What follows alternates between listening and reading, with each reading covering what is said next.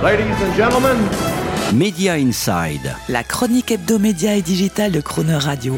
Terence Derieux. Cette semaine, on reste dans l'actu média et digital, mais on va être plus philosophe. Vous vous souvenez lorsque vous avez lu À la recherche du temps perdu de Marcel Proust?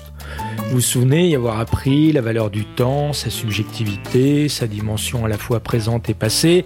Bref, je ne vais pas vous refaire le cours sur la Madeleine.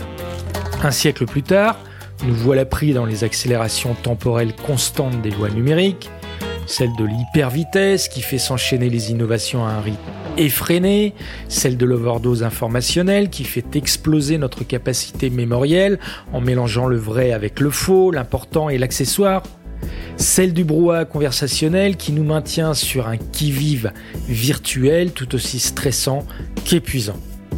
Conséquence aussi de ces circonvolutions exponentielles, l'échelle même du temps et les codes des relations sociales qui ont explosé.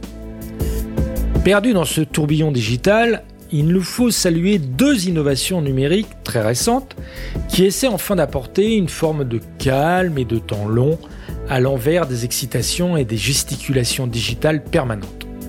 Je veux parler d'abord bien sûr de Clubhouse, cette plateforme d'échange 100% audio au-delà des aspects club et people qui ont fait sa notoriété immédiate, avec Clubhouse, on prend le temps de décliner son identité, de choisir ses interlocuteurs que l'on va retrouver sans pseudonymat, dans un espace clos de discussion, dans une room, comme on dit.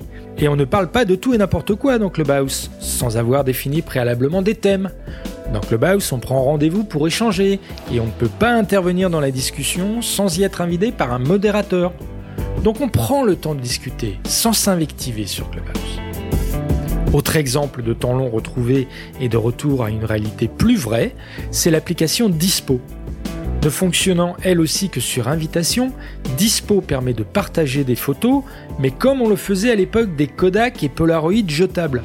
A contrario de la viralité hystérique et immédiate d'un Instagram, il y a sur Dispo un temps de développement pour les photos prises qui ne sont pas visibles avant le lendemain matin 9h. Et pas de filtre, donc les photos ne sont pas modifiables. On retrouve ainsi le plaisir du temps long de la photographie, impatience de voir le cliché, surprise du résultat. Plus de courses effrénées à la récompense et à la reconnaissance pour que vos photos aient le maximum de likes ou de strikes. Juste le plaisir temporel de l'image première, originale, naturelle, sans filtre et à partager tranquillement le moment venu avec les autres membres de Dispo. Prendre le temps d'échanger et de réfléchir sérieusement et poliment avec Clubhouse. Prendre le temps de découvrir et de regarder la vie en ce qu'elle nous éblouit avec Dispo. Voilà deux exemples où l'individu reprend le contrôle sur la technologie pour la remettre à sa place, celle d'un outil dont la fonction est de prolonger l'humain au lieu de l'aliéner. Marcel Proust aurait été sûrement premier fan de Clubhouse et de Dispo, parce qu'ils illustrent tous les deux, à leur manière, cette recherche d'un temps long qui n'est plus perdu, d'un temps enfin retrouvé.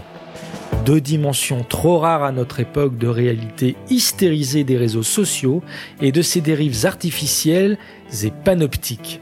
Fin de l'instant philosophique, je vous laisse donc à vos écrans. Retrouvez Media Inside chaque mercredi à 7h45 et 19h45 et en podcast sur le chronoradio.fr.